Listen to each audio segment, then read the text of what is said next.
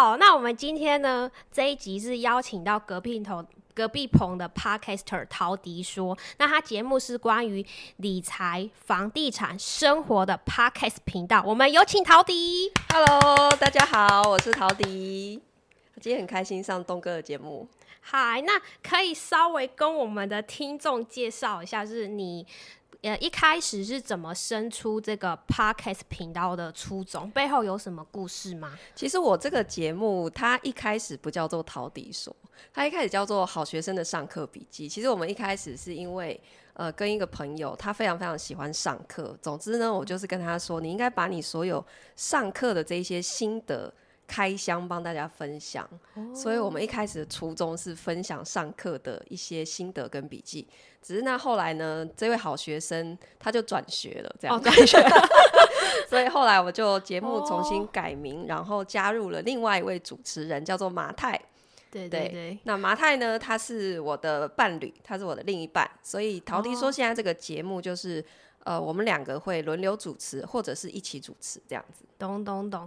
哎，那那个，所以那个好学生那位同学已经毕业了。他毕业了，对。哦，那他上的课就是都是关于理财、房地产呃相关的，各方面都上，他什么都上，心灵成长的也去上，社区的呃什么社区大学的水电课他也去上。哦，这么广，反正就是线上跟实体都去上。对。哦，咚咚咚咚咚，所以于是你们就哎、大概是几年的时候成立这个频道？呃，大概是两年半前吧。哦，所以你们也经营了，应该一百多集有了吧？呃，已经两百多集了。哇，哦，对，两百，是因为我们一。对，因为我们早期是周二更啊，对，但是今年开始比较忙，所以就改成周更。哦，那其实那你经营 podcast 的心得可以分享一下吗？会觉得很累吗？还是呃，有一段时间觉得蛮累的。其实周二更，我觉得是一个，因为其实我是有公司要要经营，嗯嗯所以这样的强度对我来讲，一周两次是很满很满的一个一个状态。然后我今年又开始，呃，因为公司整个组织再造、品牌重塑之后，我又变得更忙，所以现在才改成一周只能一次。但是我还是持续这样子的一个习惯，是我觉得这是跟我的听众还有粉丝的一个很好，我觉得它是很有粘着度的。连接吗？对，因为我觉得听跟看 YT 影片它有一个蛮大的差别，因为你用听的时候，他们大部分是可能在通勤的时候，然后像我有很多听众，她是妈妈。可能她在家长时间就是带小孩啊，或者是她做家事，她就是耳机戴着，所以我觉得那个连接度会比你只是很快在影呃网络上看很多影片要深。对，这点我也蛮感同身受。就我刚刚看到陶笛的时候就，哦，那个是我常听的那位吗？就一看 你会觉得很有熟悉感，对，不就很像朋友的感觉。呃，我觉得听众应该也都有这个感觉，因为好像是身边常有一个人在跟我说话。嗯那像我自己是比较常在睡前的时候听，就是有时候哎、听一听就会哦有一个人陪你入睡，这样讲一个睡前故事。好啊，好啊，那我们大概知道了这个故事。那嗯，我们知道你现在是从事那个包租代管业者嘛？那我想说，想聊聊，就是在你呃现在这个工作之前，呃之前的经历。那你之前好像也是上班族嘛，有去过呃深圳啊、上海啊，然后可以跟我们分享一下那时候、呃当呃可上班族的经历嘛？呃，我在回台湾创业之前，其实陆陆续续在中国工作八年的时间。八年，对，就是在上海跟深圳这两个地方都待过。嗯那我大学刚毕业的时候，不小心透露一下年纪，是二零零二年。哦，好哦，好哦，对，呃，当时我是毕业的那两年，其实蛮茫然的，就我有一点不知道我要做什么。嗯，但是因为我大学的时候就是很喜欢跳舞，然后我想问一下，你大学念什么科系？我是台大社工系，哦，台大社工工，对。嗯可是我就是呃参加热舞社，然后也当了舞蹈老师，所以我毕业那两年其实是一个全职的舞蹈老师。对真的跨领域跨的蛮大的，对，可是当时我心里一直隐隐觉得说，因为当舞者他他的收入是不稳定的，所以我我我有一直潜在的一个焦虑，等一下，你那时候是跳什么舞啊？街舞。哇，就是也会当呃去帮歌手伴舞，或者是教歌手跳舞这样子。对，那收入就是上上下下。对啊，所以我才会觉得说，嗯，不行，我还是希望去找一个稳定的工作。然后那个时候，呃，因为我的爸爸在我高中的时候，我可以再问一下，马场插播，就是 你街舞是你大学的时候参加社团的兴趣。我高中就开始跳哦，开始跳，然后之后可能大学毕业，它有一度成为你的职业。对，它是就是你跳舞的专业度是已经可以就是可以赚钱的，那是代表是有一定的专业度，只是说它收入不稳定，你才会想说哦，你要转换一个跑道一个。对，呃，我当时一起跳舞的那一些舞团的朋友，现在还有蛮多，他还是在现在一线的，就是比方说阿妹。或者是周杰伦他们的舞蹈总监。那你现在有跳吗？我看你身材蛮好的。我现在是没有办法跳了，不是？你就还蛮瘦的。我是呃体态有维持，可是那个肌力跟体能的状态已经完全不是当年那个样子。哦，好，对啊，代表以前身材更好。你知道变成上班族以后，就是会被职场另外一番的摧残。哦，对，职场会有他的职场的职业病。我听到吴哲，让我觉得哇，这离我有点远，但是觉得超酷的。不不好意思岔题了。那那我们继续聊，你后来因为这工作不稳，呃，可能薪水比较不稳定，所以你就去深圳跟上海的景。等一下，我想再问一下，你之前不是念社工系嘛？那通常社工系毕业出来，是不是去家福或者是去什么上班？我必须很老实的承认，这个科系不是我的兴趣。哦，我当时是选校哦，对啊，台大听起来真的蛮厉害的。对，然后也是因为我们大三、大四就要开始实习，嗯，然后在实习的过程里面，我就更加确定这不是我的志向。哦，那也确实，其实当时的同学大部分啊，其实社工系本科系出来，大部分都没有从事本业。哦，都是各行各业都有，因为没办法一起去当职工，没有收入是吗？呃，他是可以有全职的收入了，但是我觉得在台湾的环境里面，你去当一个全职的职工，他确实可能很难让你达到生活跟工作收入的一个理想状态，好，会比较辛苦啦。然后他又是一个可能会让你的情绪负担比较多的一个职能，因为你生活里面面对的可能是呃很多。各式各样不同环境，然后他们身边可能有遭受很多不幸，或者是你需要去支援他们的的这这样子的人，哦，所以我觉得带给自己内心的那个情绪负担其实是蛮大的。嗯，原来如此。对，好哦，好哦，那我大概了解了。嗯，那所以我后来就决定找工作。那我就回想说。我爸爸在我高中的时候，其实他就在中国工作了，嗯，蛮长一段时间，嗯，我有一点点受到他的影响啦，就也想要去看一看。可是我当时做的一个选择就是没有按照人家正常的路线，就是你你要去海外工作，通常你会先在台湾的人力银行网站先谈好一个条件，对不对？然后再飞过去。可是我当时是直接飞过去了深圳，然后。才开始找工作的，用那个什么五八同城找吗？呃，先是透过我有当地认识的朋友，哦，对，然后也透过蛮多不同的，他们也是有一些找房的网站啦，嗯，所以就直接去了。可是其实蛮挫折的，因为我想问一个细节，就是你当时候去是呃。应该有做功课吧？想说你那边有认识的人或者什么，第一次去你应该想说中国那么大，也可能会想说要去哪个地方，然后租房子什么，应该不可能直接马上机票就冲过去吧？呃，是当时有认识的朋友住在深圳，哦，然后我也听他描述了一些在深圳的的样子。二零一二年吗？呃，二零零五年，那时候深圳好像跟现在应该是差很多，差非常多。那个时候。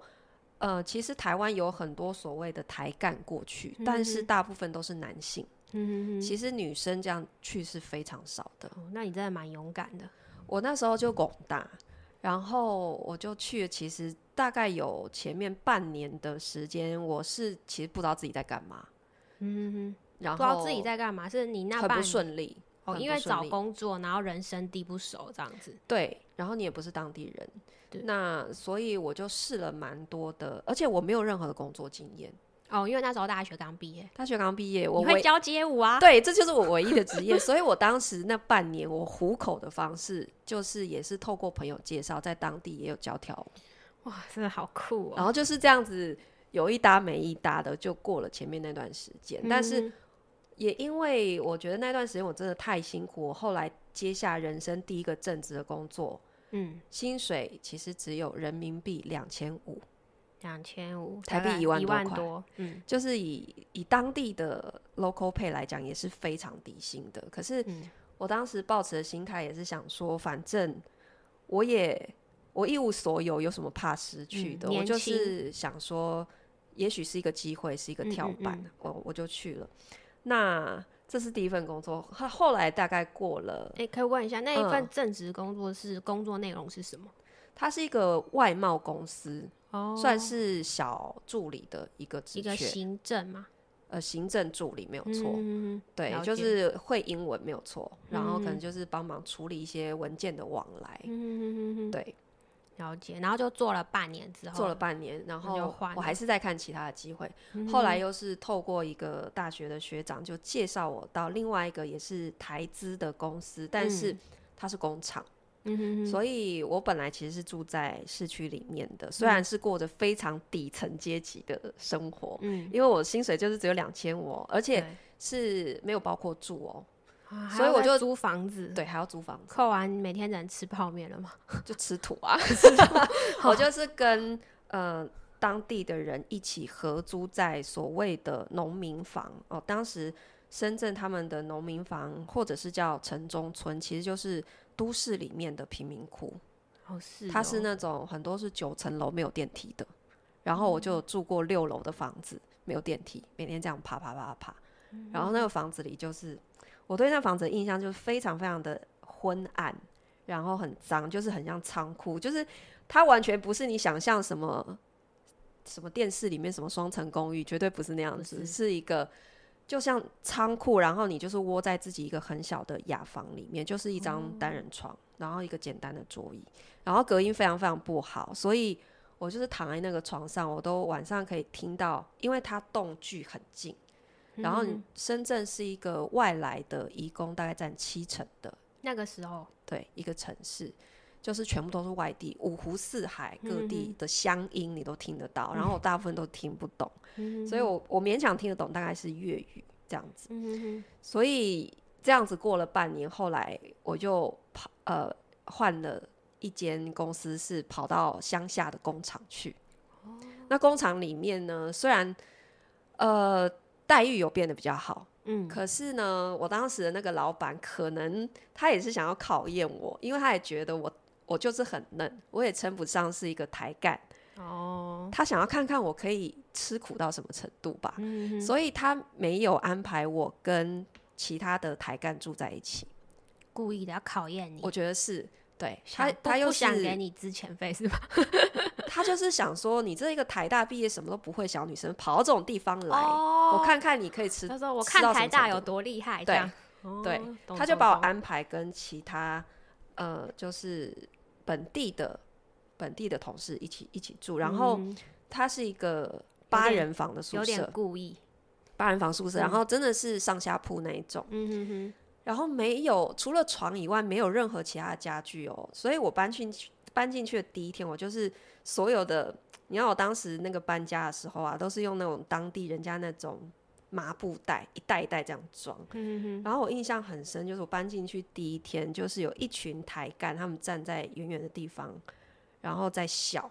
笑你哦，对，他们在笑什么？我听得很清楚。他们说好像在霸凌哎，：“哦，这么接地气哦，还知道跟他们一样用那种麻布袋装。”他的意思就是嘲笑我说，呃一个小女生这样子，什么都搞不清楚状况，跑来这种地方。嗯，对，然后反正我也不管，那我所有家当就是围绕着我的那个上下铺，我我睡下铺，然后我上铺当时没有人，嗯，就这样把自己包成一个像堡垒一样，我才有安全感。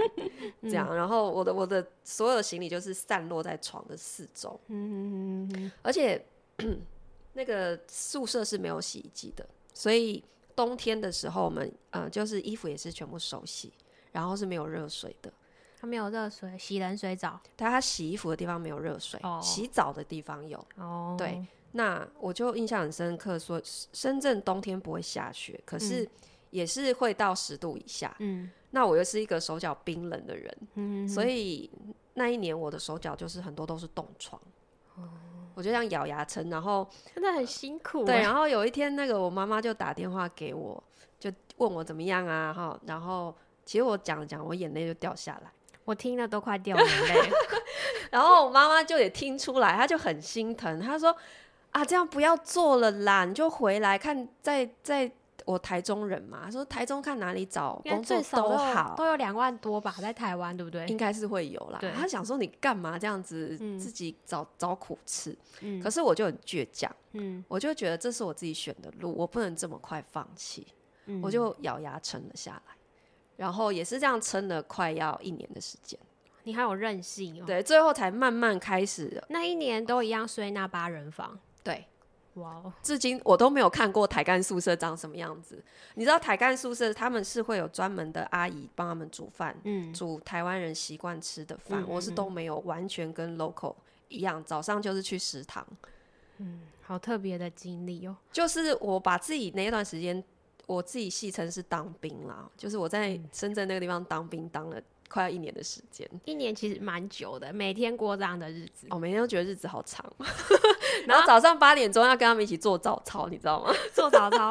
然后你妈问你要不要回来，说我不要，就是到底为了什么而坚持？就好像环境也没有很，也也不是为了爱吧？那个时候，也不是，对啊，那就真的是不知道是有什么信信念，我就会觉得我想要证明什么吧，就我想嗯要证明自己也可以过得很好。对，这是我前面那段大概一年半快两年很辛苦的时间，直到后来才慢慢跳槽跳槽，才慢慢换到比较好的工作跟想要。证明自己过过得很好，背后的心里是想要自己独立。那个时候，嗯因为才刚出社会没多久，想说不想要靠家人一个人在外地生活的。你还记得当时的感觉吗？就是这种心情。对，因为离家的话是呃大学，大学我就来台北念书，那个时候就算第一次离家了。嗯嗯嗯可是确实，我觉得那个时候的生活状态还好像还没有完全脱离一个独立成熟大人的心智。我懂，我懂。当小孩要脱离家里的时候，那种心情，对就证明自己，对对对对对，就有点想要越飞越远，懂去证明自己那种感觉。所以再苦都能够撑过去。嗯好特别的经哎、然后呢，这个故事脱离了这个八人房，就换了别的工作吗？对，后来再换到其他公司，才碰到好像比较愿意给我更多机会的老板，然后我的收入才开始慢慢有大幅度的提升。但我在深圳待了四年的时间，然后呃，我就回台北又工作了四年，然后又哦再去上海工作了四年。嗯这样那你后来不是当是在深哎、是在上海那个时候当高管嘛？有一段故事。嗯，我后来呃，二零一二年的时候，我又决定我想要再出去看一看。这一次我就选上海。对，那去上海之后，我就因缘际会的踏入了房地产这个行业。因为当时我的公司它是一个新创公司，嗯它为什么叫新创？是因为呃那个时候在中国做房地产跟台湾早期也是蛮像，就是大家习惯说我出租房子，我当房东就是要买房子，这个叫做重资产。嗯好，然后可是那个时候他们就开始有一个新的潮流，就是说你今天要做出租管理，其实不一定你要拥有这个产权，嗯其实你只要有使用权就可以了。嗯所以这个叫做轻资产包租，也就是说，我们台湾叫做包租代管，嗯，也就是说，我们跟屋主去签一个呃比较长的租约，十年吗？五到十年，嗯然后重新翻修设计这个房子之后再分租出去。嗯所以我是进入这间公司之后才认识说，哦，原来想要当房东不一定要买房，不买房也可也可以当房东。嗯，用自己的技能、软装的技能，还有挑物件的技能，哪对里是可以租得出去？对我们赚的是金银财，对透过知知识啦，对对，去透过活化规划这个房子，然后去好好的筛选租客，去经营它，去赚到一些收入这样子。然后我想再问一下，就是你那间新创公司，它主要的内容就是做这件事情吗？对它只做这件事情，哦，就是我们不买任何的房产。就是专门养一批业务，然后去开发可能闲置的一些老屋或者是闲置的房子，然后再把它活化之后出租给需要的上班族之类的。对对，哦，没错这。样也这样算新创公司，在那个时候很新。嗯，呃，我我们二零一二年开开始在做这件事情的时候，其实在中国也是算早起的。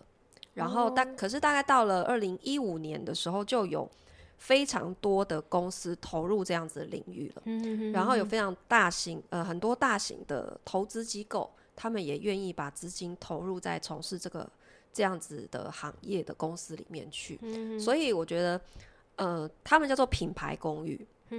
品牌化、企业化的去去经营出租管理这个事业，在中国大概是二零一五年达到高峰，所以培养出很多的巨兽。所以你现在如果去中国租房子，大家最常听到第一品牌应该是自如，自如，我对印象中什么贝贝壳租房是不是有这个东西？对。但是当然，我觉得到嗯呃前几年啦，大概二零一六一七年之后，开始有陆续很多有一些公司五八同城什么？对，哦可是有就是开始有一些纠纷，或者是哦什么爆仓哦的事件，这个对对对，那就是反正他们后来把这个东西本来是单纯的租房演对变成金融商品化。一样泡沫化暴雷，对前金不后金，没错，没错，没错。嗯那有一些公司它因为扩张的扩张太快，嗯嗯那资金链断裂，就产生这样的问题。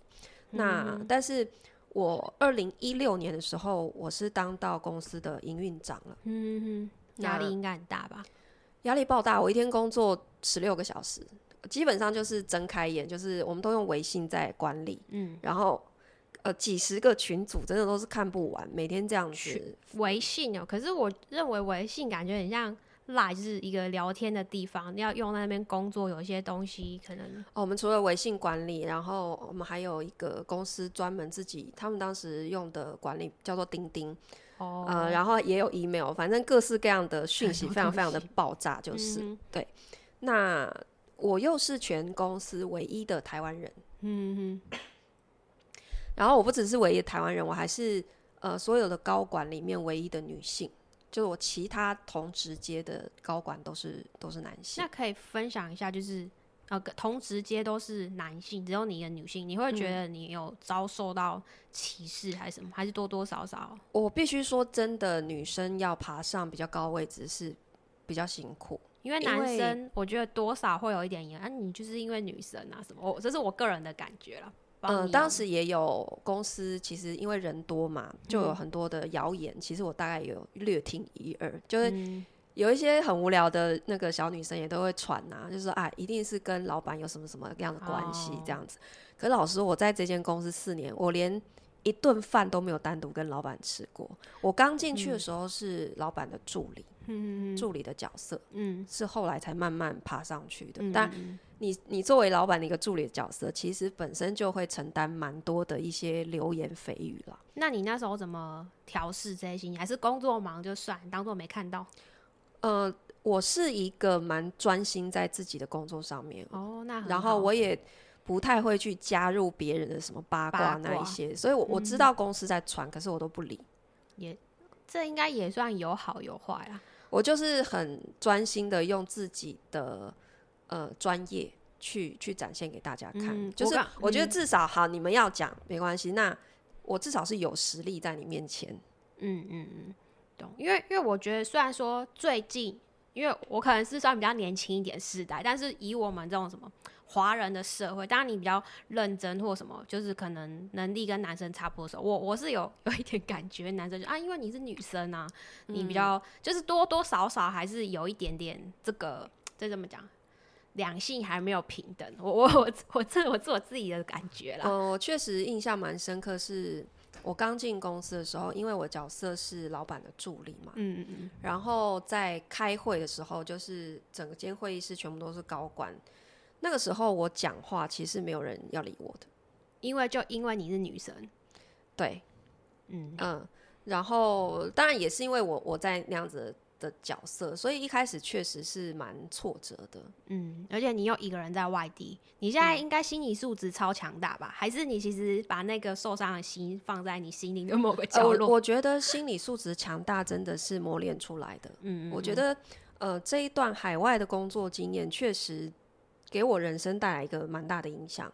就是心理素质的锻炼，抗压性有被练出来。嗯，我觉得台湾人，因为我们从小被接受的教育都是温良恭俭让，对不对？对。所以其实台湾人很温和，哎，对。台湾人的温和有好有坏，就是说你在一个非常竞争的职场里面，其实你是很容易被欺负的。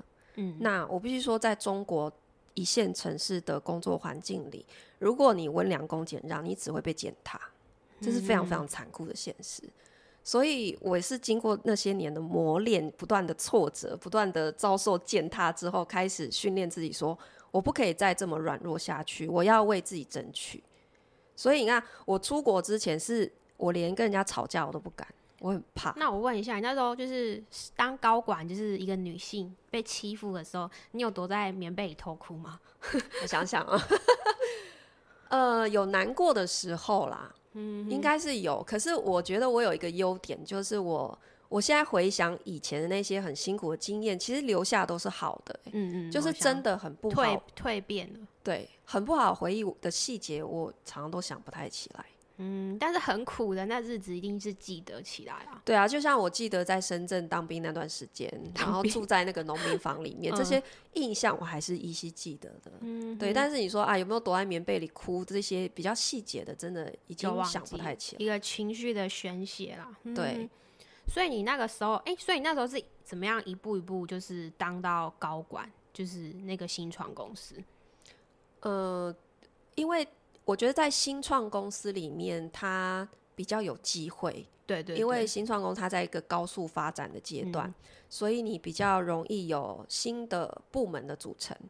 然后我觉得我做对的事情是，每一次有新的机会，我都非常勇敢的主动提出我想要争取，说我要做那件事情。当然不是每次都成功，可是我因此被老板看见，然后我也确实。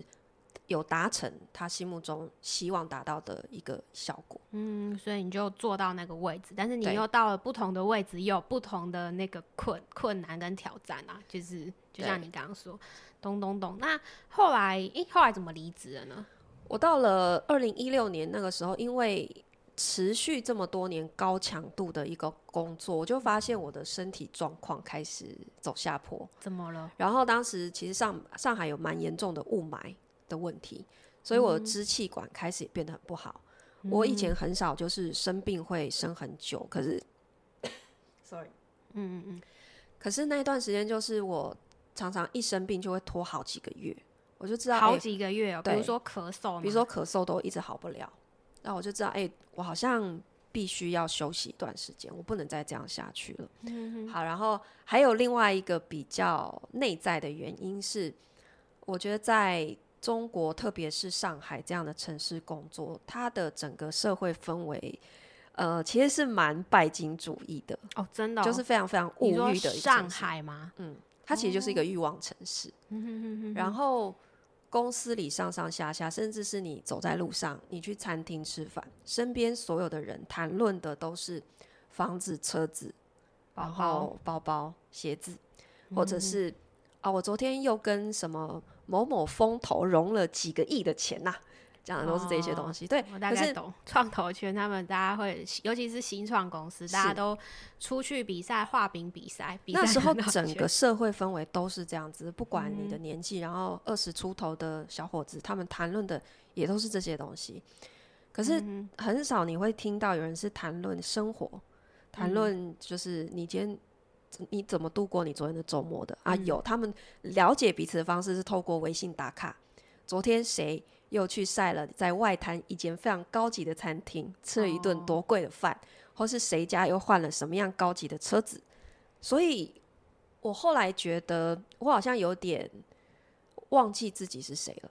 嗯，其实蛮的，就是蛮有蛮有既视感的。嗯，因为我在上海那四年时间，我虽然已经爬到了营运。我我的公司最后是拉到了八百人，嗯，我我陪老板一起走到了这里，然后八百人公司的营运长，我的年薪其实是不错，可是嗯我回台湾的时候，我身上的存款其实只有几十万，我没有存下很多钱，因为当营运长要很多开销嘛。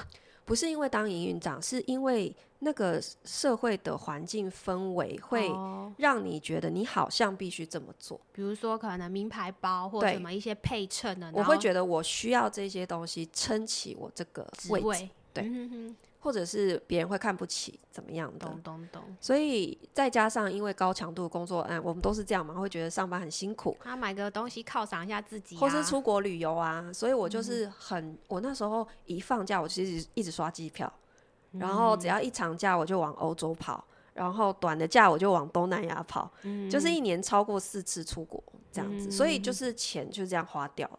嗯嗯嗯，变成自己喜欢的样子。就是钱钱变喜欢，就是你看不见了，可是 你过得觉得好像很开心，但是又没有留下什么，嗯，又有一点心中的空虚感。其实蛮空虚的。嗯嗯嗯，所以我才到最后意识到说，嗯，我不想再这样下去了。突然顿悟了这样子。对，所以我决定离职。那我当时就是，那你应该做这个决定，应该想很久吧？大概撑了一年吧。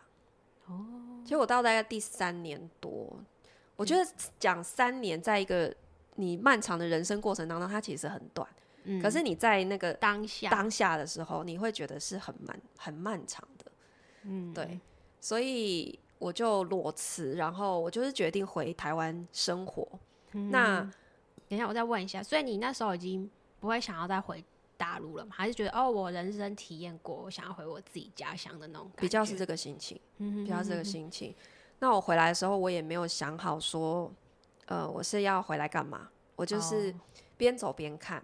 那我当时也尝试回来找工作，嗯，那也不是很顺利。我相信有所有海外工作经验的人都大概有这样类似的心情，你会觉得呃薪水落差很大，对，然后台湾的薪资天花板就是在那里。嗯。那我记得我当时回台湾，嗯、本来谈了一间，它是台北呃豪宅建商、一个执行长的位置，嗯。然后谈的过程都非常的愉快哦，然后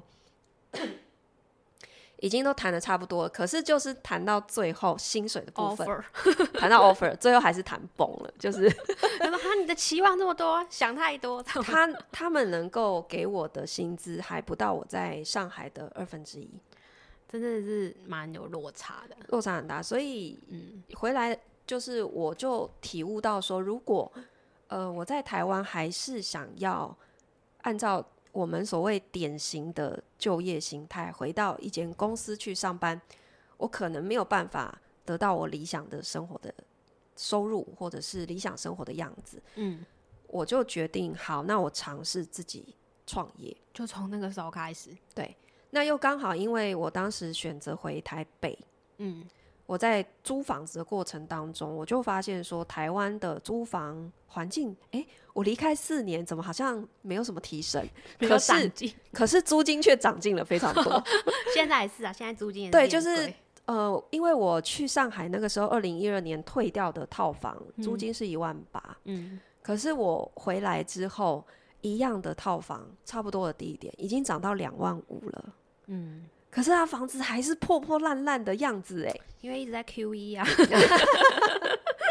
我就觉得说，哎、这里好像是不是有市场的机会？我才开始去想说，那我是不是可以把呃我们上海公司我学到的这个经验、嗯，拿到台北、台湾来做实验看看？可以可以，我就嗯从台北开始，我也是去开始找旧的房子，从零开始自己培养工班，然后去研究所有这一些台湾的装修的成本等等，开始我第一间公寓的改造。问一下，一开始是你一个人吗？还是因为其实我知道做这些事情是很阿杂，很多事情很阿杂对对，那是你自己一个人去找物件，或者还是你那时候有找几个 partner 陪你？我一开始只有我一个人，嗯哼哼哼，对就自己去看物件，自己找工班，一个一个自己自己建立起来。对，因为我第一间就也还在实验的状态啊，万一不成功，我不是害别人吗？哦，但是有时候就跟朋友说，我们只是去看看房子，当做去玩这样子。对，呃，我在前面大概一两年时间都是自己一个人。嗯哼哼，那我做了一间之后，效果很好，就是非常受到市场的欢迎，因为。那个时候的是租房市场根本没有这样子的产品，就是你要找到一间稍微有点设计感的出租房，你是找不到的。嗯嗯嗯。所以我一改造完之后就秒租，我就相信说，哎，这是可行的。我觉得这个市场对，这是有市场，这个商业模式我可以继续的探索，所以就开始第二间、第三间这样子慢慢做，然后大概一年之后就。因为我也会在我的脸书去做一些分享，嗯，那我身边开始就有很多朋友去注意到，哎，你现在在做旧房子改造出租哦，嗯，我说对对对，我在做这件事情，就慢慢开始有很多的朋友也想要学，所以一开始是身边的亲朋好友这样子，对对，然后再加上我我过去在上海本来就有这方面的经验，所以我后来才开设了包租实战班，嗯，那。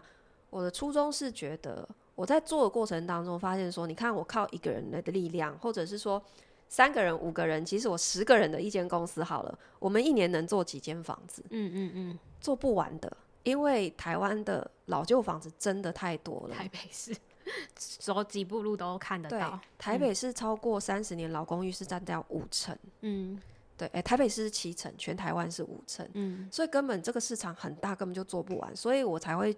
觉得说，那我最快能够呃去影响租房市场整体环境提升的方法，其实就是开课，就是让更多的人一起加入这个市场，然后借由他们的力量，更多人一起去改造，然后我们是不是可以更快的去提升我们的租房环境？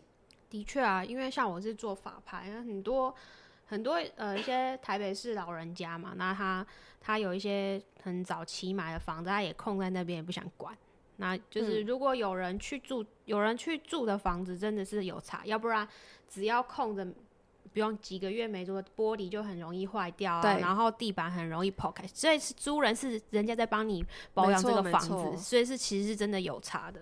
对对对。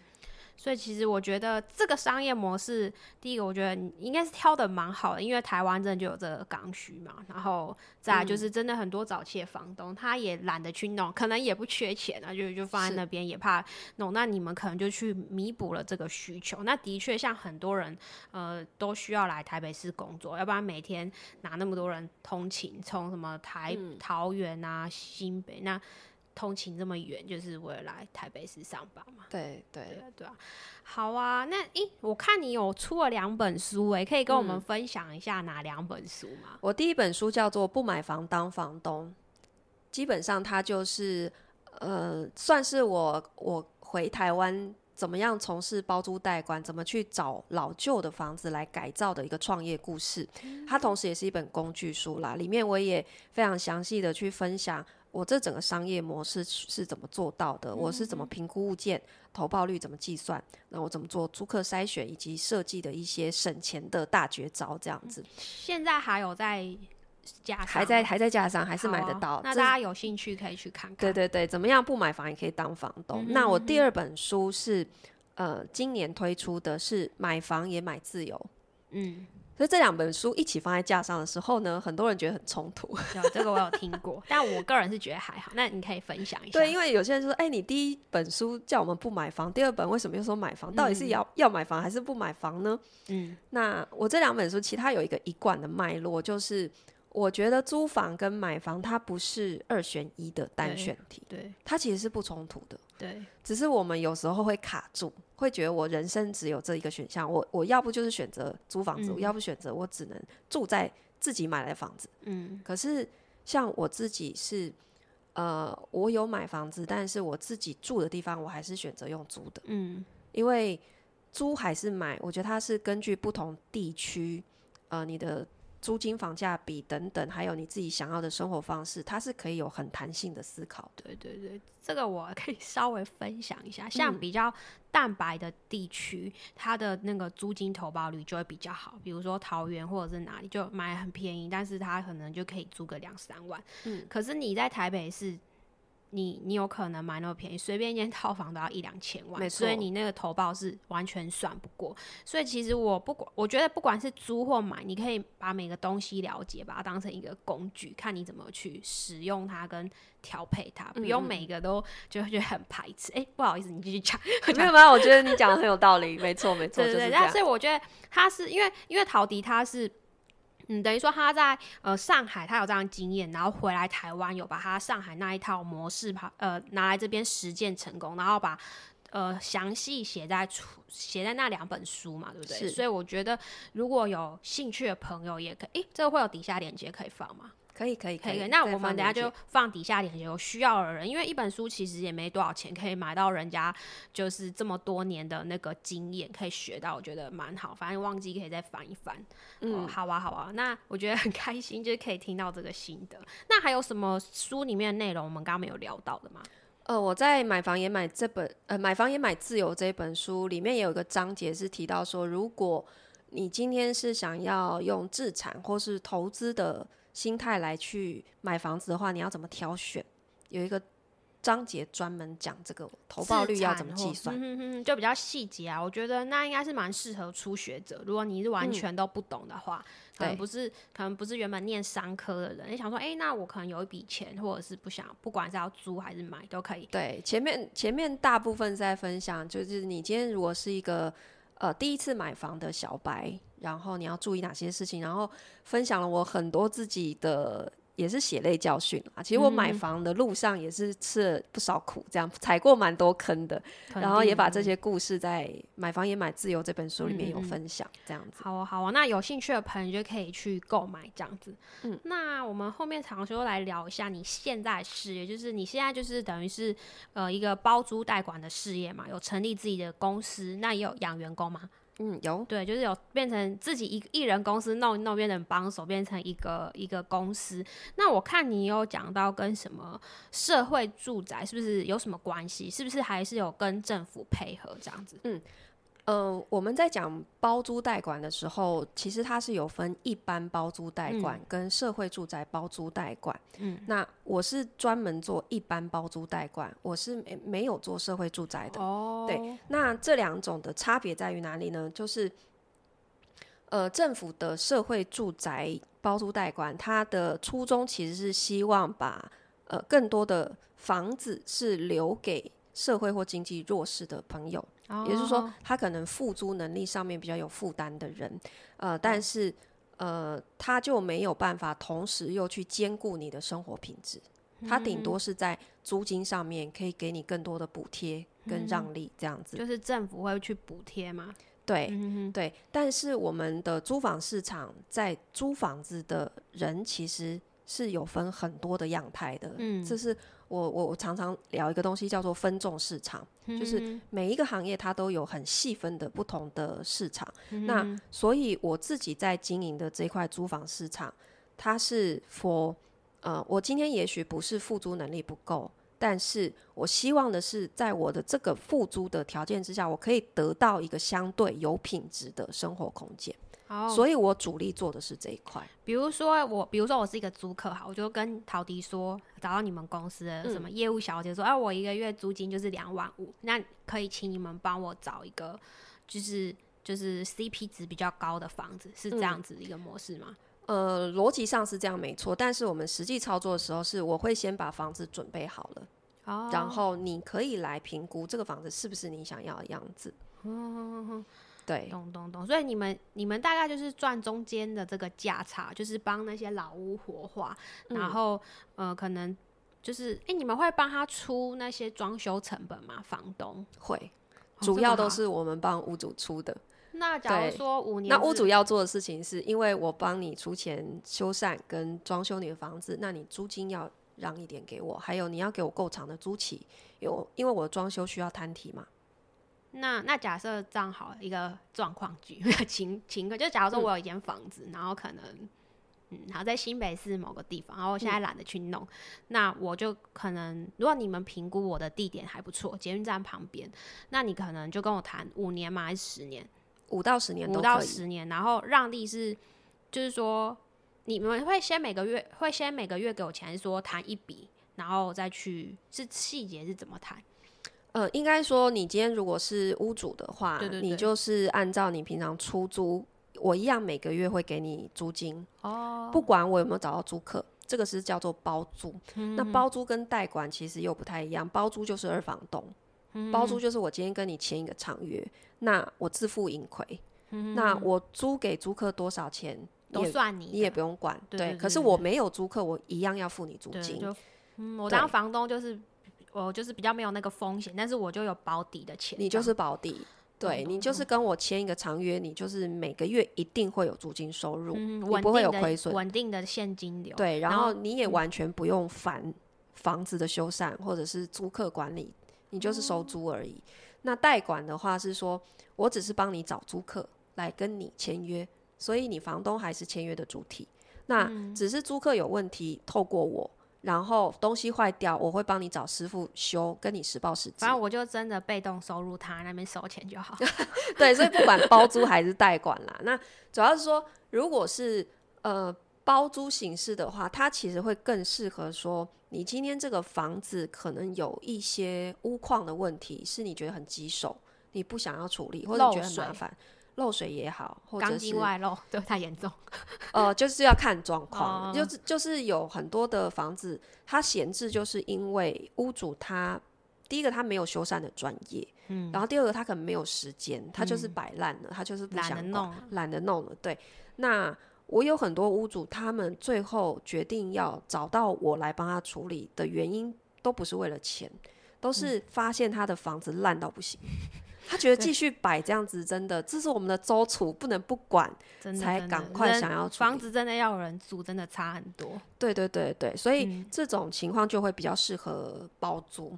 那代管会比较适合你今天你有资金，你已经自己花钱翻修了，嗯所以你当然也会期望有一个比较好的租金回报。嗯那这个时候，因为已经翻修过的房子就没有再透过我们去活化它，透过设计去加值它的一个空间了，所以对我们来讲，我们也无利可图。说实话是这样，所以这样的房子就比较适合透过代管。因为你已经装修完了，OK，好，那所以主要的租金收入就归你，我只是赚一个管理费，咚咚咚。会是这样子。那你们主要的那个事业版图是在台北市吗？我自己目前主要经营是台北市，哦，好哦，好哦。但是有的人如果想要呃自己经营别的，就可以买陶迪的书或买陶迪的课程，自己去开辟其他的地方嘛。对对是，如果大家对于这方面有兴趣有兴趣的话，欢迎报名我的陶迪的包我租我觉得可以。啊，因为、嗯因为多少家里可能长辈会有留房子，你可以懒得去处理或什么，就是对啊，我觉我觉得蛮多人应该会有这样的需求。对，好啊，诶，那我们是不是差不多讲完了？有没有说公公？那包租实战班就差不多这样讲完了吗？呃，可以再稍微介绍一下好我的包租实战班课程，有分成入门的先修班跟进阶的实战班。嗯，那先修班它是纯线上课程，就是你只要有手机网络就可以看。那实战班是包括线上课跟实体课，哇以及你有机会去物件参访。然后可以加入我们课后有一个交流社团，会有全台湾各地的学长姐，我们有很多的资源共享，以及有机会可以进入我的公司，我有一个八周的免费培训，你可以来当实习生实实做练习。这边吗？呃，在我的公司里面，对，哦，好，好哦。那我们今天非常的感谢那个陶迪来到我们节目现场。那如果有兴趣的听众，也可以就是参加他的包租实战班，或买他那两本书，或者也可以去听他的陶迪说 Podcast。那我们就下次见哦，拜拜。拜拜。